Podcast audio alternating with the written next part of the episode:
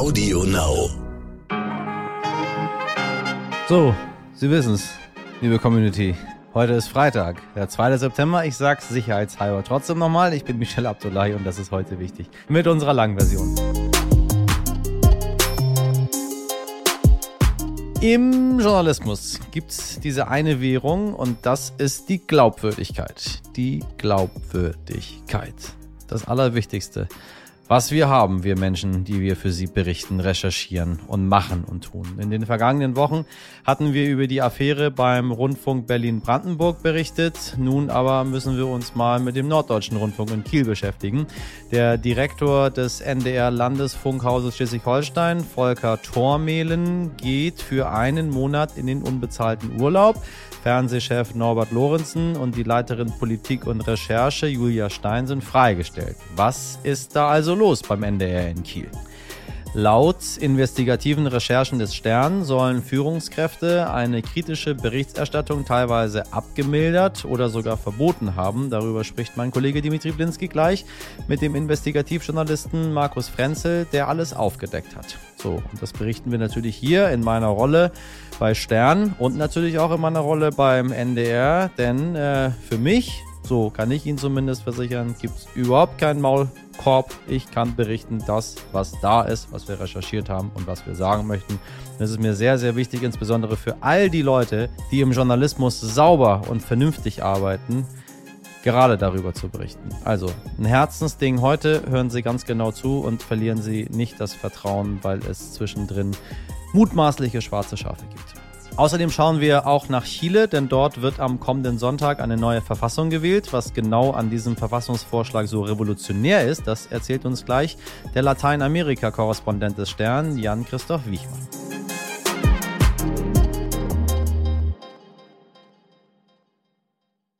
Zuerst für Sie das Wichtigste in aller Kürze. Die Europäische Arzneimittelagentur hat grünes Licht gegeben für die angepassten Omikron-Impfstoffe. Die sollen jetzt besser vor einer Infektion mit den aktuellen Corona-Subvarianten schützen. Gesundheitsminister Karl Lauterbach nennt das einen Quantensprung im Kampf gegen die Pandemie. Die Impfungen sollen schnell starten. Wenn es nach Lauterbach geht, ist jetzt der optimale Zeitpunkt, Impflücken für den Herbst zu schließen. Na, da schauen wir mal, wie das hier alles jetzt anläuft. Das ukrainische Atomkraftwerk in der Stadt Saporischia steht seit Wochen aufgrund des Angriffskriegs durch Russland unter Beschuss. Aus Sorge vor einem atomaren Unglück wird Europas größtes Atomkraftwerk jetzt erstmals von einem Team internationaler Experten überprüft. Nachdem das Team der Internationalen Atomenergieagentur IAEA e das AKW erst nicht erreichen konnte, weil auch die Fahrtroute beschossen wurde, sind die Experten gestern endlich eingetroffen und haben mit ihrer Bewertung begonnen.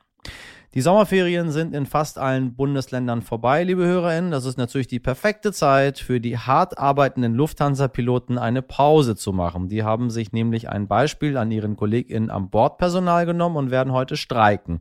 An den Drehkreuzen München und Frankfurt bedeutet das einen Ausfall von rund 800 Flügen und somit voraussichtlich 130.000 Betroffenen. Das Warten hat ein Ende. Am kommenden Sonntag, den 4.9., dürfen die Einwohner in Chiles über eine neue Verfassung abstimmen. Eine Sozialrevolte, woran schon so manche linke Partei gescheitert ist. Ein 180-Grad-Wandel in der grundlegenden Politik.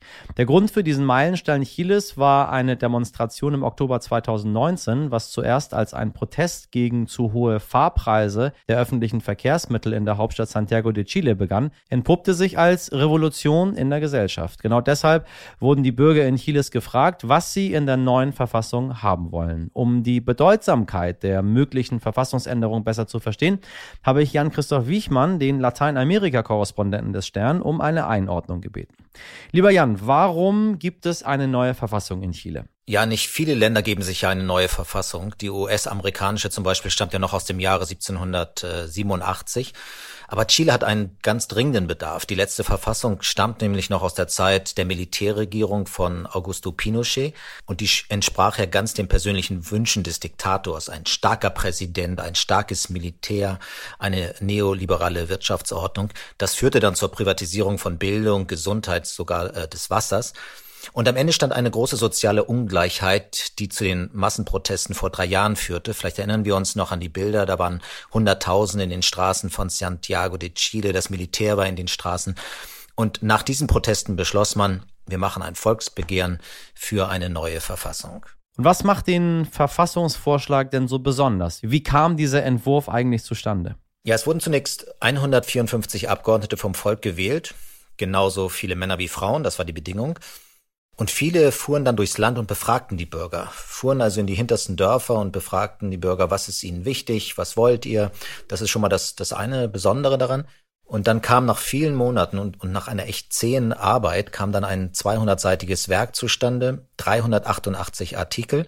Und nicht wenige bezeichnen das als revolutionär, als wegweisend. Und dann gibt es natürlich die andere Meinung, die Gegner nennen das eine linke Utopie. Gleich im ersten Artikel der Verfassung heißt es, Chile ist ein plurinationaler Staat, interkulturell und ökologisch. Das bezieht sich vor allem auf die indigenen Völker, die in der bisherigen Verfassung überhaupt nicht auftauchten.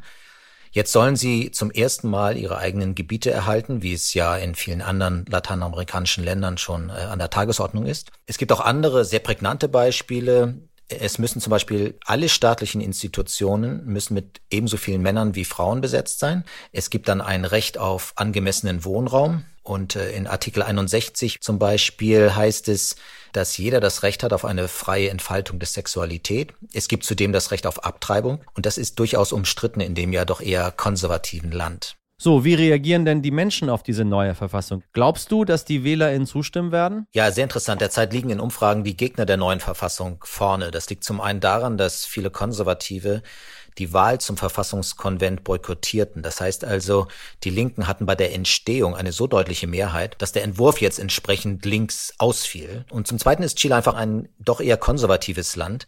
Und vielen gehen die Rechte der Ureinwohner und der Minderheiten dann in Zukunft zu weit. Sie bezeichnen den Verfassungsentwurf ja als, so als linksradikal, als, als linke Utopie. Und dazu kommen jetzt auch noch die Falschmeldungen in diesen letzten Wochen in den sozialen Netzwerken. Da heißt es dann, äh, in Zukunft seien Abtreibung bis zur Geburt möglich und Chile stünde vor dem Ruin und der Wohnraum gehöre demnächst dem Staat. Man könne seinen Kindern nichts mehr vererben. Und das Ganze hat jetzt zu einem doch sehr angespannten Klima geführt. Die Zustimmung ist keineswegs garantiert. Äh, ganz im Gegenteil. Es sieht eher so aus, dass die Gegner gewinnen könnten. Was erwartet die Chilenen, sollte die Mehrheit gegen die neue Verfassung stimmen? Ja, sollten die Gegner sich durchsetzen, dieser neuen Verfassung, dann, das hat der linksgerichtete Präsident Boric angekündigt, müsse Chile einen Neuanlauf starten. Und das wiederum kann Jahre dauern. Und man würde es auch so interpretieren, dass ein Votum gegen die neue Verfassung dann auch eine Niederlage für ihn wäre, für diesen noch sehr jungen Präsidenten, 36 Jahre, ehemaliger linker Studentenführer.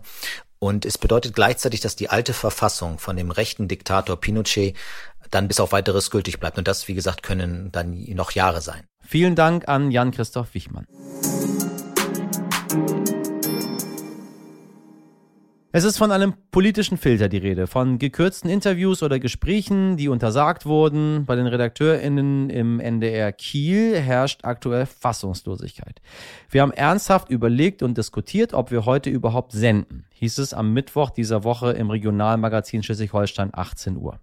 Und die Verantwortlichen bemühen sich um Schadensbegrenzung. Der Direktor des NDR Landesfunkhauses Schleswig-Holstein, Volker Tormehlen, ist nun für einen Monat im unbezahlten Urlaub, um sich den Vorwurf nicht gefallen lassen zu müssen, er würde die Aufklärung behindern.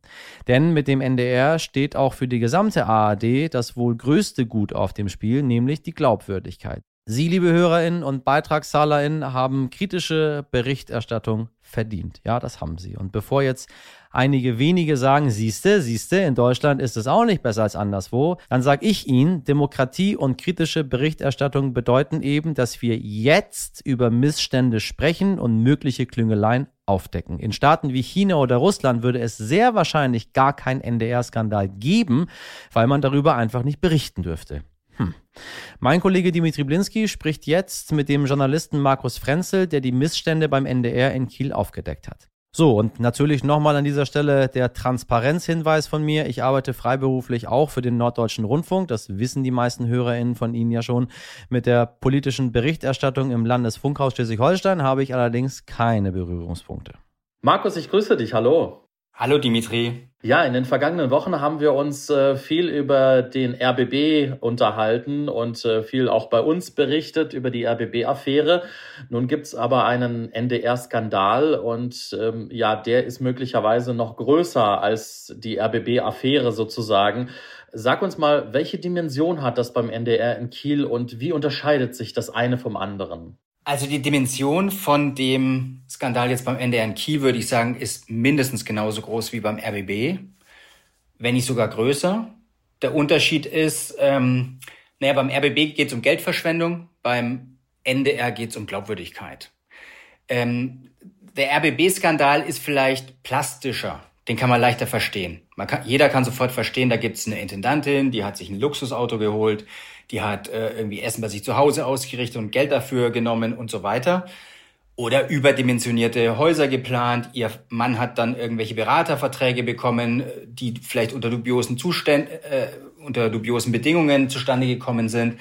Das können die Leute nachvollziehen und können auch schnell sich ein Urteil bilden und sagen, das ist eine Riesenschweinerei, das geht ja gar nicht. Wenn das aufgeklärt ist, gibt es hoffentlich dann eine Unternehmenskultur beim RBB, die dann sowas in Zukunft möglichst vermeidet. Und dann kann man hoffen, dass der RBB auch da finanziell transparent ist, dass er eben dann hoffentlich auch gut haushaltet und so weiter. Das kann man irgendwie relativ zügig, wenn man will, in den Griff kriegen.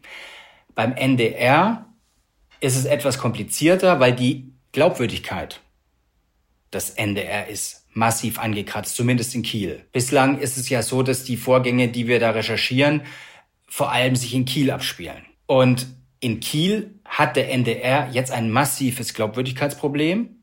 Das Vertrauen in den öffentlichen Rundfunk in Schleswig-Holstein ist erschüttert. Das wissen auch die Journalisten im Haus. Und das wird viel schwerer natürlich sein, aufzuarbeiten, weil man es auch nicht so sauber und einfach und klar machen kann wie bei Geld. Bei Geld kann man sagen, okay, das geht jetzt nicht mehr, jetzt ist Schluss. Nur wie kann ich jetzt nachweisen, dass ich jetzt politisch objektiv in Zukunft berichten werde, dass ich nicht voreingenommen bin, dass ich keine Filter habe, das sieht ja der Zuschauer an sich erstmal nicht. Ein Rechnungshof kann nachgucken, kann sagen, ja, stimmt die Rechnung jetzt. Der Zuschauer kann nicht nachgucken, was habt ihr im Vorfeld gemacht. Du hast es gerade schon so grob mal angesprochen. Für alle, die jetzt vom NDR, von den Vorwürfen in Kiel noch nicht so viel mitbekommen haben. Es hat ja alles begonnen damit, dass äh, ja möglicherweise wahrscheinlich kritische Berichterstattung im Wahlkampf in Schleswig-Holstein abgemildert wurde und dass es dann ja gewisse politische Filter auch gab. Nimm uns da einmal mit, äh, was war Inhalt ähm, deiner ersten Recherche? Ist nicht ganz richtig im Wahlkampf in Schleswig-Holstein. Also die, die, also der erste Hauptkomplex der Recherche, der bezieht sich auf Vorfälle, die waren zwei Jahre vor den letzten Landtagswahlen. Also die waren im Jahr 2020. Da ging es darum, dass der Ministerpräsident von Schleswig-Holstein, Daniel Günther, hat seinen Innenminister rausgeschmissen. Er sagte, das Vertrauen in seinen Minister sei zerbrochen, er würde ihm nicht mehr vertrauen und deswegen er sei falsch informiert worden. Es stand dann der Vorwurf der Lüge im Raum. Äh, es gab ein Vier-Augen-Gespräch, wo die beiden, ähm, nur die beiden geführt haben. Und Günther hat eben dann gesagt, er hat mich belogen in dem Gespräch, mehr oder weniger. Da gab es einen Journalisten beim NDR, der hat das recherchiert und hat dann von der anderen Seite, nämlich von dem geschassten Innenminister, eine andere Version gehört, wo dann die Frage war, hat nicht vielleicht der Ministerpräsident gelogen? Also stand die Frage im Raum, hat eine der beiden Personen gelogen? Eventuell sogar der Ministerpräsident. Und das sollte recherchiert werden. Und das wurde im Endeffekt am Schluss vom Fernsehchef, der hat dann das äh, Interview verboten. Er hat seinem, seinen Journalisten zurückgepfiffen, obwohl das Interview schon angefragt äh, worden war und äh, hat ihm gesagt, nee, das wird nicht gemacht damit konnte dieser, dieser, dieser Vorwurf auch nicht aufgeklärt werden. Und es ist ja jetzt kein, kein unerheblicher Vorwurf, ob jetzt, oder, oder ein Verdacht, dass eventuell ein Ministerpräsident im Parlament gelogen hat. Auf jeden Fall konnten die Journalisten beim NDR in Kiel dann diese Recherche so nicht machen. Und davor war noch ein anderer Fall gewesen. Da wurden Zitate von diesem geschassten Innenminister in einem Beitrag untergebracht, drei Zitate. Und da gab es ein Zitat, das war kritisch gegenüber dem Ministerpräsidenten und dieses Zitat wurde aus dem Beitrag gestrichen. Es wurden dann, so würde ich das einschätzen, belanglosere Zitate drin gewesen. Also zum Beispiel in einem Zitat sagt halt dann der Innenminister, naja, es hat vielleicht ein gutes, jetzt kann ich zum Beispiel äh, doch noch auf meine alten Tage irgendwie Kunstgeschichte studieren und kann mich anderen Sachen widmen. So ein Zitat ist drin geblieben. Ein anderes Zitat, wo er sagt, ähm, das Wort Parteifreund hat für ihn jetzt einen ganz anderen Stellenwert bekommen oder Bedeutung bekommen. Und Daniel Günther trägt auch eine gewisse Verantwortung für, das ist eben rausgeflogen.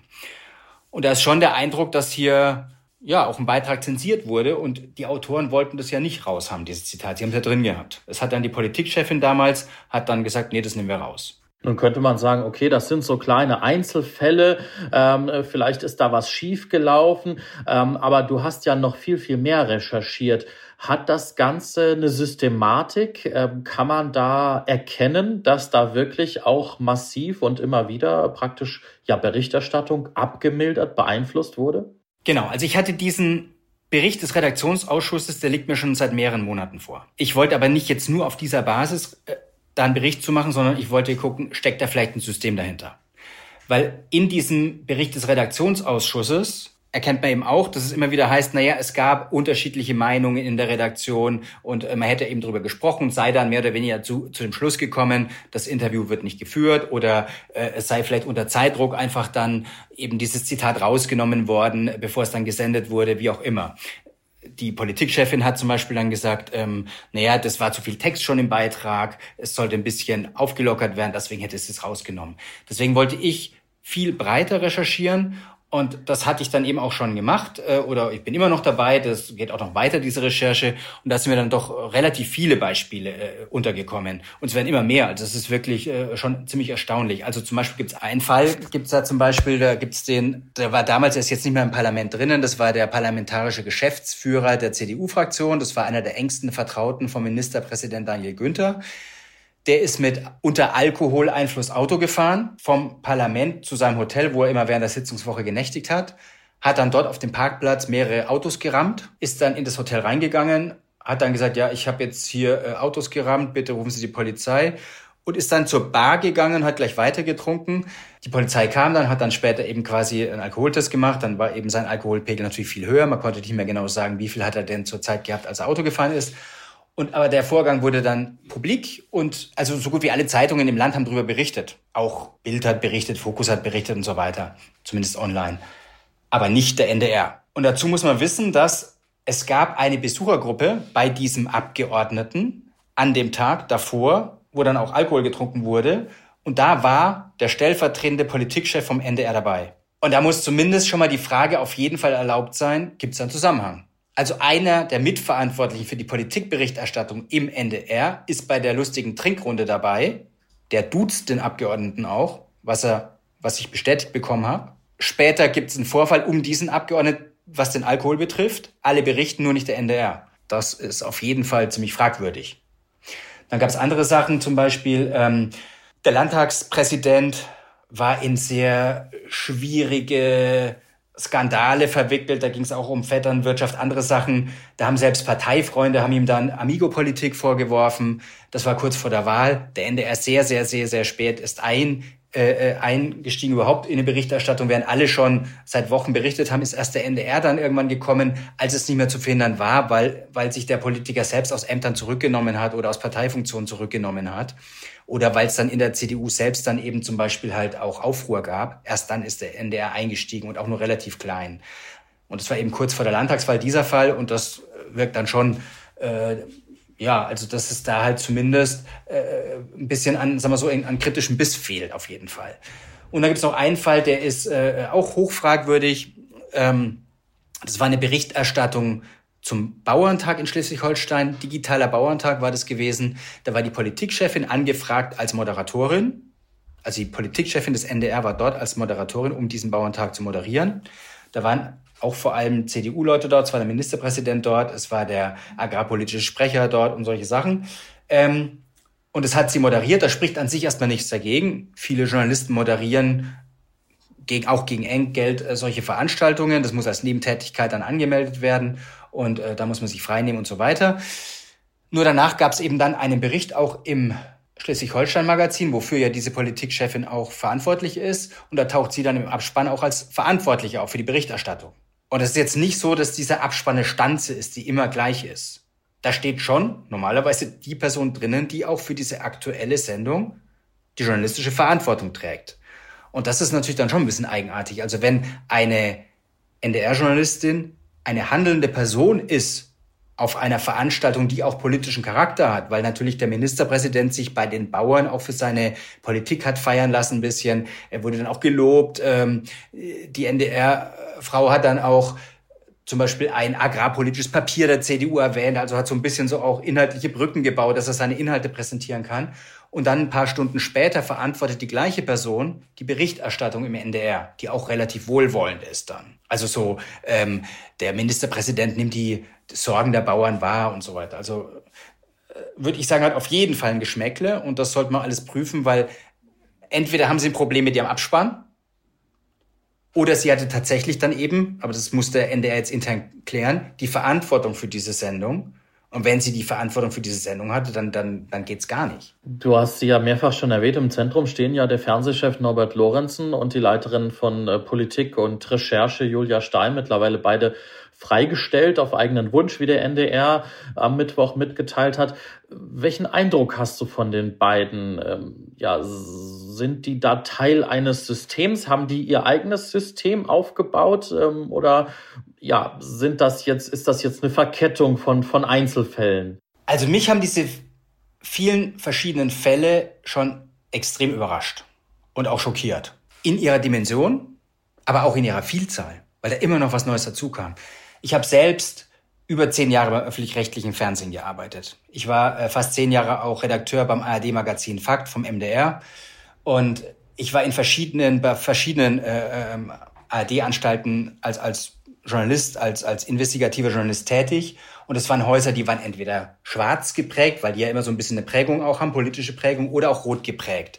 Und die haben dann vielleicht in die eine oder andere Richtung, sagen wir so, in der Kommentierung oder wie auch immer, hat man schon erkannt, na ja, das ist eher so ein schwarzer Sender, das ist vielleicht eher so ein roter Sender.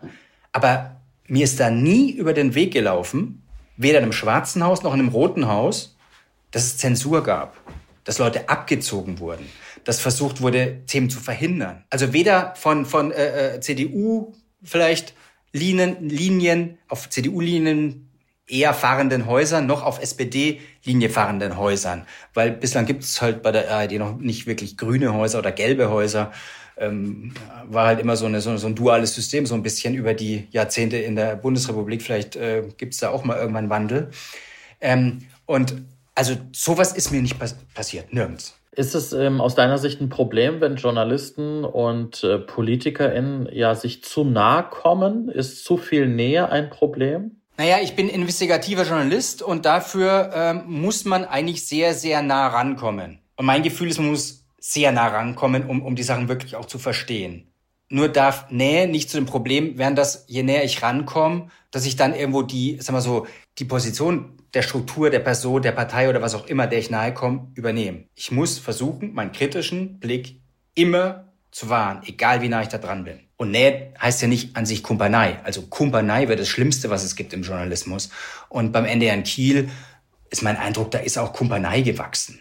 Also die, die, die, die trinken zusammen, die duzen sich, die feiern zusammen, die rauchen zusammen, gibt Zigarre und so weiter. Äh, das, äh, also, dass man zusammen bei einem Empfang äh, steht, auch wenn es andere vielleicht sehen, man trinkt zusammen Bier, ist ja kein Problem. Aber wenn man sich dann in, in fast schon Kummelrunden trifft und so, da, das ist schwierig. Markus, auch wir wollen natürlich transparent sein und nicht unerwähnt lassen, dass du von 2017 bis 2022 Leiter der Pressestelle und Pressesprecher bei der SPD-Fraktion im Abgeordnetenhaus in Berlin warst. Ähm, was sagst du dazu, wenn Menschen nun meinen, du hättest diese Infos möglicherweise ja aus SPD-Quellen, die jetzt vor allen Dingen die CDU betreffen? Ähm, und kannst du uns irgendwas zu Quellen sagen? Wie, wie bist du, wie recherchierst du, wie bist du vorgegangen? Zu Quellen will ich nichts sagen und ich werde auch nichts sagen. Weil jede Quelle, die ich habe, egal wo die herkommt, hat absoluten Schutz. Nur wenn die SPD in Schleswig-Holstein diese Informationen gehabt hätte, und diese Informationen haben im NDR, liegen die ja schon sehr, sehr, sehr lange vor, hätte sie die im letzten Landtagswahlkampf benutzt. Weil das wäre natürlich ein gefundenes Fressen für die SPD gewesen. Also daher, da kann sich dann Zuschauer, Zuhörer, Leser sein eigenes Bild machen, äh, äh wo die Quelle vielleicht herkommt. Ähm, zu meiner eigenen Rolle kann ich nur sagen, ja, ich, hab, äh, ich war Pressesprecher für die SPD im Abgeordnetenhaus äh, über ein paar Jahre, habe das auch hoffentlich dort professionell gemacht. Äh, bei mir war es so, dass ich einfach auch mal sehen wollte, wie das intern läuft. Ich wollte auch Politik mal wirklich in den innersten Strukturen mal sehen. Ich habe davor immer kritisch gearbeitet. Also ich glaube, ich habe, äh, also ich war ja über zehn Jahre auch Journalist äh, und Redakteur beim ARD-Magazin Fakt, ähm, habe äh, dort ähm, auch eine SPD-Justizministerin Brigitte Zypris das Leben, glaube ich, sehr, sehr schwer gemacht, als ich sie über Wochen und Monate gejagt habe, weil sie afrikanische Kriegsverbrecher in Deutschland hat gewähren lassen. Genauso habe ich, glaube ich, einem CSU-Verteidigungsminister Karl Theodor zu Guttenberg das Leben sehr, sehr schwer gemacht, weil ich eben Informationen hatte, dass er der Rüstungsindustrie mehrere hundert Millionen Euro geschenkt hat, Steuergeld.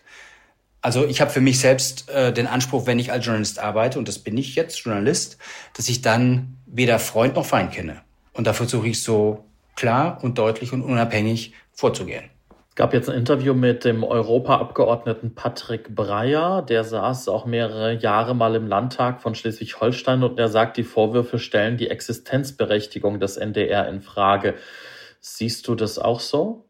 Naja, ich würde es nicht so formulieren. Also ich glaube, ähm, die Glaubwürdigkeit des NDR in Kiel auf jeden Fall wird auf eine sehr harte Probe jetzt gestellt. Und jetzt muss der NDR in Kiel alles tun, damit diese Vorwürfe wirklich hart und ehrlich und so, so weit wie möglich aufgeklärt werden. Und da helfen auch keine Halbwahrheiten. Also da muss man vielleicht sogar einen Schritt weiter gehen noch immer. Noch einen Schritt weiter als, als zum Beispiel Rechercheure außerhalb um diese Glaubwürdigkeit zurückzugewinnen. Es ist ja sehr breit angelegt, die ganze Geschichte. Also es ist ja wirklich äh, äh Verbände, äh, Parteien, äh, äh, auch, äh, auch eigener Rundfunkrat, vielleicht irgendwelche, sagen wir so, auch Karrieresprungbretter, die eventuell da bedient werden sollten, damit man auch schön Karriere macht im NDR.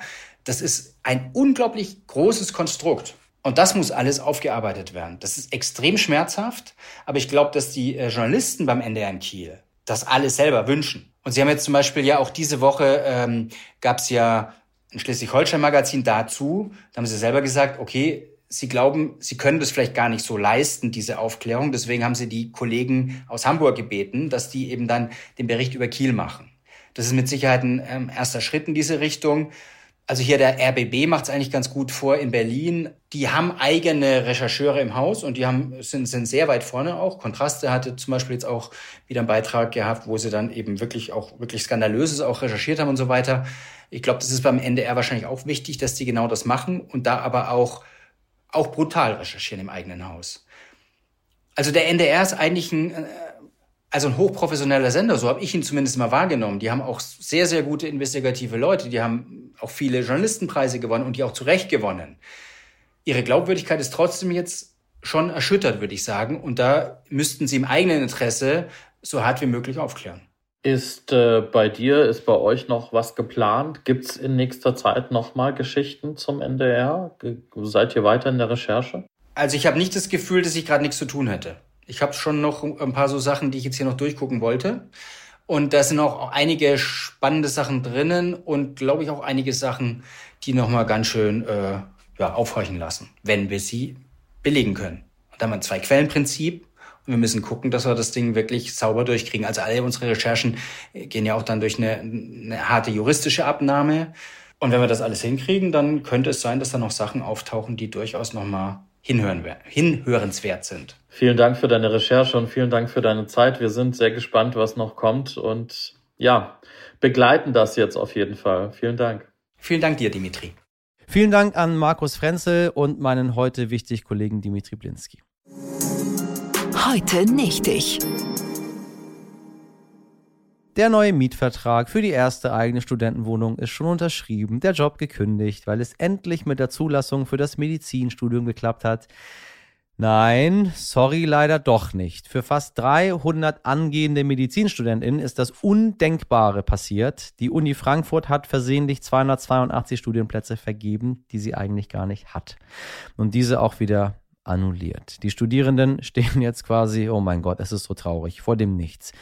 Verrechnet habe man sich, heißt es uns, dass man sich der Tragweite der Entscheidung bewusst sei. Wir sind für Sie da, melden Sie sich, heißt es in dem Schreiben an die Studierenden.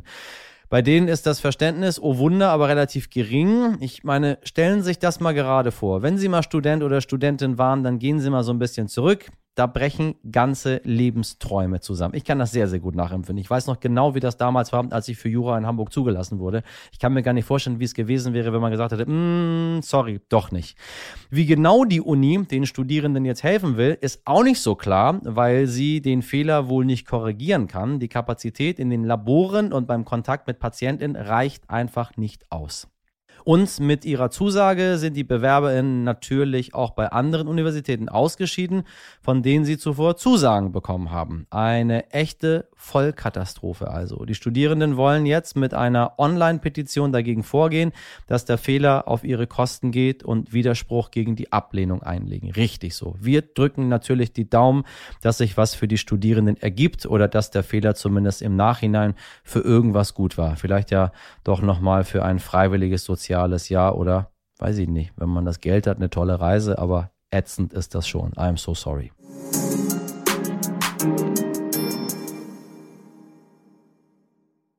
Bei uns gibt es keine Fehler. Doch, gibt es bei uns auch. Aber wenn es welche gibt, dann reden wir am nächsten Tag drüber. So, Sie wissen es. Und hoffentlich sind die dann nicht so dramatisch wie bei der Uni in Frankfurt. Wenn Sie doch mal was bemerken, bitte, bitte melden Sie sich gerne unter heute wichtig jetzt stern.de. Auch wir lernen von Ihnen jeden Tag dazu und das gerne.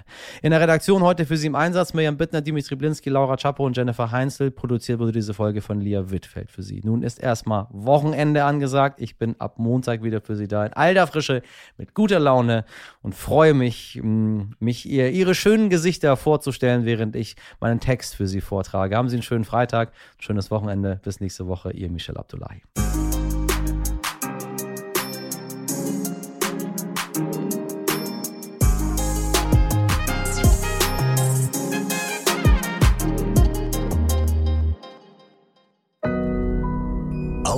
Now.